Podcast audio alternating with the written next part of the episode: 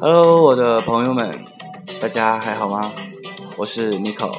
那我在说，你有在听吗？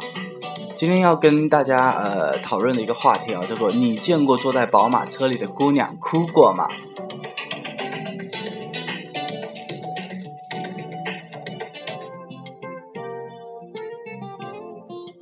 前些年挺火的一个相亲节目里面啊，有一个姑娘的话成为了大家津津乐道的焦点。这句话这么说的：“我宁愿坐在宝马里面哭，也不愿意坐在自行车后面笑。”昨天有一个朋友跟我开玩笑的时候呢，他也提起了这个。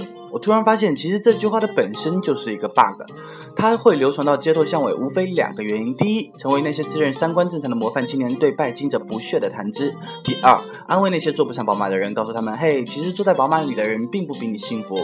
可事实是，坐在宝马车里的姑娘她根本就不会哭，因为如果有一个姑娘她总能有机会坐在宝马的副驾驶位置上，那么通常她自己本身也常常坐在宝马的驾驶位上，难道不是吗？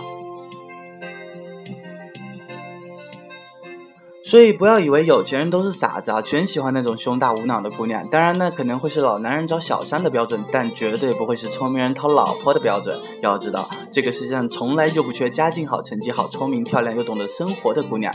无论是放眼世界来看，还是从历史上来看啊，有钱人都比穷人更清楚知道自己到底要的是什么，也更知道自己怎样才能获得成功。更何况，自己凭本事得到想要的东西，这本身就是一种幸福的体验，难道不对吗？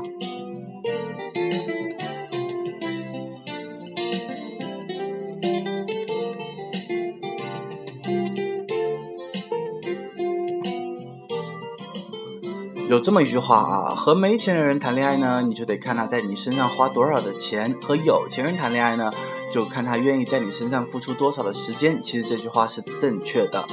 只有没钱又没有本事又不敢担当的人才会对你说“我爱我”。虽然给不了你想要的，但是我能给你我的一片真心。我去，那全都是骗人的鬼话。真正爱你的人会和你共同努力，帮你实现你的愿望。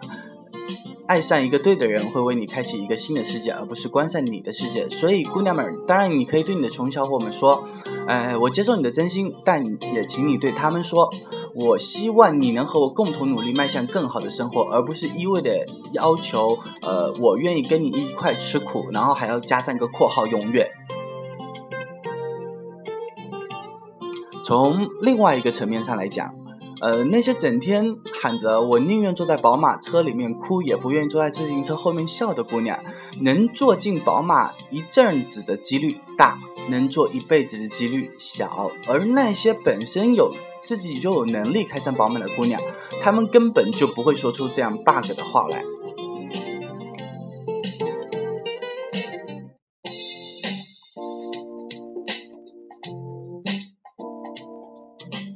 真正的大家闺秀是在家坐得上叉五，在外也能挤得上公交的姑娘，而不是一边的挤着地铁，嗯喊喊着累，然后走着高跟鞋，一边拽着腰，呐喊着说她要去坐车的姑娘。青春年少的时候，你当然可以坐在自行车后面笑，对不对？但是如果有一天你能坐到宝马车里，我想一定会笑得更开心。暂时的一无所有。没有什么可耻的，但一无所有还不知道改变现状，还想要求着你跟他一起吃苦的男人，这不是扯是什么呢？聪明的姑娘当然会去选择那一些，呃，能够带领他们，呃，把生活越过越好的人。不只是物质的满足，当然也是精神上的一种提升。一个人尚且需要不断的成长，保持进步。如果两个人在一块的话，那应该要共同进步。朋友有圈子，婚姻同样也有圈子。你只要能够通过自己提高自己的水准，这样你才能交到更高层次的朋友。婚姻也是一样的。所以我宁愿坐在宝马车里哭，也不愿意坐在自行车后面笑。这句话得看谁说。有些姑娘说出来，哎，她还就真没错。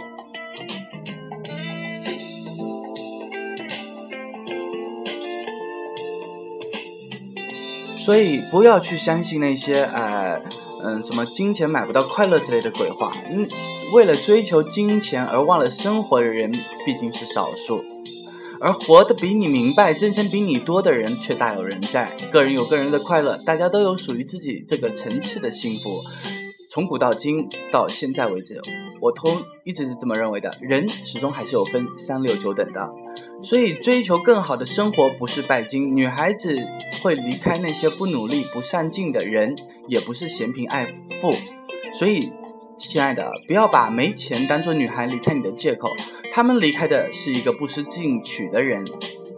有很多很多的钱也不一定会幸福，但是缺钱你就一定不会幸福。试想。两个人生活在一块，如果都没有办法让一个家庭过得越来越好的人在一起，请问幸福在哪里？何来幸福？如果你觉得用金钱买不到快乐，那我想告诉你的是，那一定不会是钱的问题，而是你用钱的方式出了问题。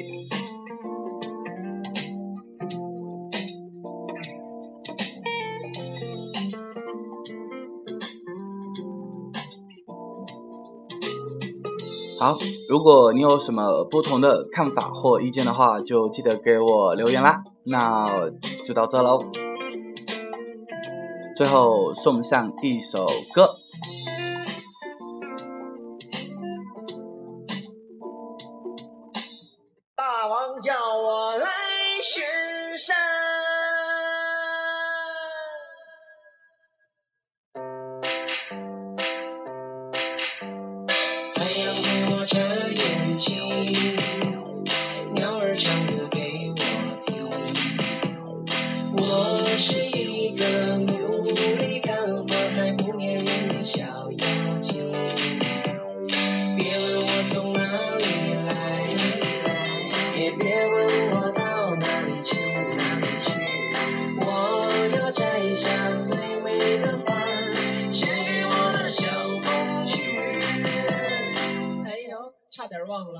大王叫我来巡山，